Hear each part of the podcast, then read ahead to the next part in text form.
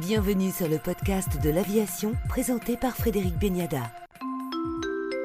Invité du podcast de l'aviation, Nathalie Stubler, présidente directrice générale de Transavia France. Vous nous rappelez d'abord, Nathalie, comment s'inscrit la compagnie dans le plan de restructuration du groupe Air France KLM et son rôle sur le court moyen courrier? Transavia fait partie du plan de restructuration du groupe Air France. Dans ce volet, il y a un volet sur le réseau domestique où Air France a décidé d'arrêter un certain nombre de routes et euh, une reprise d'un autre nombre de routes par Transavia. C'est ce qu'on a démarré euh, depuis euh, l'automne 2020, avec déjà la reprise de Orly-Biarritz, puis de route au départ de Nantes. Et depuis, on a rajouté Orly-Brest, Orly-Toulon, et on a aussi ouvert un certain nombre de routes transversales nouvelles qui n'étaient pas avant exploitées par le groupe Air France. On peut faire un point sur la saison d'été. Je crois que ça s'est plutôt bien passé pour vous. La saison été, euh, la pointe été, effectivement, juillet-août, parce que euh, jusqu'au mois de mai, on a eu quand même des restrictions de voyage. Et la pointe été s'est très bien passée pour nous. On a mis en ligne à peu près euh, les mêmes niveaux de capacité qu'en 2019, en juillet et en août. Et la demande a bien répondu. Alors, on a atteint au mois d'août un coefficient d'emplissage de 81%. au mois de septembre, on est même à 82%. Et avec des zones comme l'Espagne ou la Grèce à plus de 90% d'emplissage. Donc, voilà, un signal fort de la reprise l'été dernier pour nous, en particulier sur les, les zones On avait effectivement assisté l'an dernier à une forte reprise du trafic durant l'été avant qu'il ne rechute durant la saison hivernale. Est-ce que c'est le cas aujourd'hui? On avait assisté à une reprise, mais la reprise de l'épidémie s'était fait sentir euh, aussi dès le mois d'août de l'année dernière. Donc c'était effectivement une période plus fragile que nous ne vivons aujourd'hui, euh, puisque là, euh, les ventes continuent très très fort, en particulier en ce moment sur les vacances de la Toussaint, les vacances de Noël. Et on a mis à la vente nos capacités pour l'été prochain. Et pour la première fois, on voit effectivement une reprise des réservations à plus long terme, ce qui était effectivement plus difficile en ces périodes de Covid. Les réservations étaient très très très court terme. Et là, on voit à nouveau un appétit pour euh, réserver à l'avance. On est assez content euh, de la mise à la vente de nos nouveautés de l'été 2022. Euh, Alors dites-nous qu'est-ce qui marche et qu'est-ce qui marche moins bien? Alors, je dirais pour l'instant, euh, tout marche euh, assez bien, puisque les gens se projettent, hein, les, clients se projettent pour, déjà les vacances à court terme. Je pense que sur euh, les vacances de la Toussaint, je pense que toutes les zones que nous avons mis à la vente portent bien. À Noël, on aura des nouveautés, donc on va les regarder attentivement, hein, puisqu'on a ouvert Orly-Berlin, Orly-Stockholm, Orly-Rome, Orly-Cracovie, par exemple, ou Lyon-Stockholm, au départ de Lyon. On vient d'annoncer aussi Boavista, Nantes vers les Canaries. Donc on va surveiller effectivement comment les réservations s'engagent et comment ces nouveautés euh, répondent. Mais pour l'instant, on est très content euh, du démarrage euh, des réservations de l'hiver. Et je vous dis, même celle de l'été s'annonce tout à fait intéressante avec l'ouverture. C'était le premier jour de Top Reza. On a ouvert toutes nos capacités de l'été prochain. Est-ce qu'aujourd'hui, vous considérez avoir les mains complètement libres pour vous développer?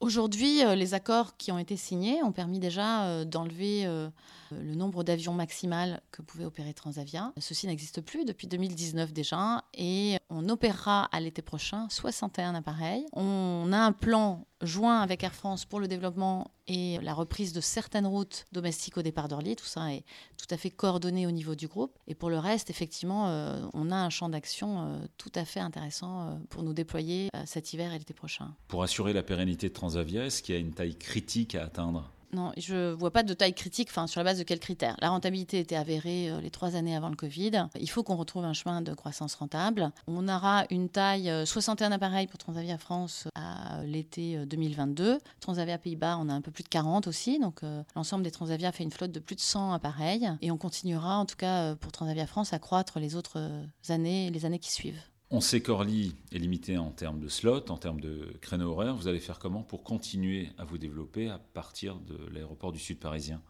Pour l'instant, euh, le groupe a organisé euh, depuis le début, hein, je dirais, de Transavia à Orly, un certain nombre de transferts de créneaux entre Air France et Transavia. C'est comme ça qu'on a pu se développer euh, au départ d'Orly. On a pu bénéficier de poules quand il y en a eu dans le passé. Et, donc, c'est sur ce format-là qu'on a continué à, se développer et qu'on continue à se développer au départ d'Orly. On a aussi ouvert un certain nombre de routes au départ de la province, puisqu'on a maintenu la promesse d'ouvrir la base de Montpellier à l'été 2020, même si effectivement le Covid nous a empêché de l'ouvrir comme on aurait voulu, mais on a maintenu la promesse. Donc on s'est déployé aussi au départ de Montpellier. On a continué à développer aussi nos routes au départ de Nantes. On a un champ d'action extrêmement large pour se déployer au départ de la France. Qu'est-ce que la crise a changé pour vous, Nathalie Stubler? La crise a changé déjà le comportement des clients, puisque les réservations euh, se font vraiment extrêmement tardivement. Et la crise a donc changé aussi notre façon d'adapter notre réseau, puisque là-dessus, euh, on a appris à passer d'une situation à zéro capacité à 50% de nos capacités en un laps de temps euh, très très court. Donc on a appris à, se développer très différemment en, en termes de quantité de capacité. Et puis en termes de réseau déployé, on a aussi changé, je dirais, en permanence le réseau. On s'est adapté aussi euh, à ce qu'on voyait se développer devant nous. Donc je pense qu'on a appris euh, à prendre aussi euh, plus de risques sur cette partie réseau, puisque les, les réservations se faisant au dernier moment pendant la crise, on a aussi jonglé avec ces nouvelles destinations. Un mot sur la flotte ah ben, sur la flotte, euh, les avions qui arrivent euh, l'année prochaine, ce seront des 737-800 euh, NG, comme ce que nous avons aujourd'hui dans la flotte, donc 61 à compter de l'été 2022.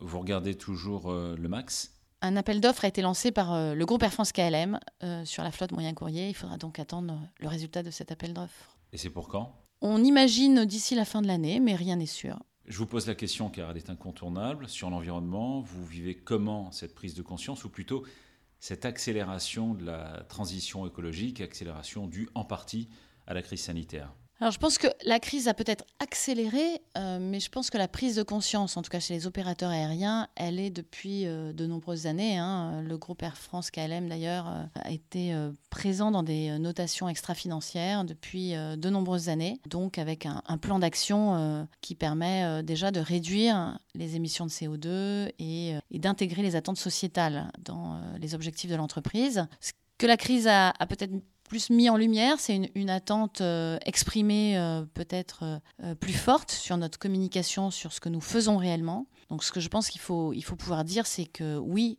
nous réduisons nos émissions de CO2. Nous avons des plans d'action pour réduire. Alors le renouvellement de la flotte, ça sera un levier important, euh, puisqu'on dit entre 15 et 20% quand on passe à un avion euh, d'une génération encore plus récente. Mais sans attendre ce levier, euh, la réduction des émissions passe par déjà une optimisation des opérations. Et pour nous, Transavia France était très présent depuis de nombreuses années avec euh, l'utilisation de, nos données de vol pour optimiser euh, ce qu'on appelle l'écopilotage, pour euh, donner des indications aux pilotes sur, sur l'écopilotage. Alors on a fait ça avec un outil développé par une start-up française, Open Airlines. Elle nous a permis de monitorer, en tout cas de, vérifier nos bonnes pratiques, cinq bonnes pratiques d'écopilotage, et de mesurer de façon très tangible les gains grâce à ces pratiques. Et puis une deuxième start-up, Safety Line. Alors avec elle, on a fait des optimisations, optimisation de profil de montée avec euh, OptiClimb où le, pilote va rentrer euh, deux vitesses euh, spécifiques de, sa préparation de vol. Et avec cet outil, on a pu là encore réduire nos émissions de CO2. Donc je pense que c'est très important de dire que les compagnies aériennes utilisent tous les leviers pour réduire leurs émissions de CO2. Merci Nathalie Stubler, présidente de Transavia France, pour le podcast de l'aviation. Merci, Frédéric Beniada.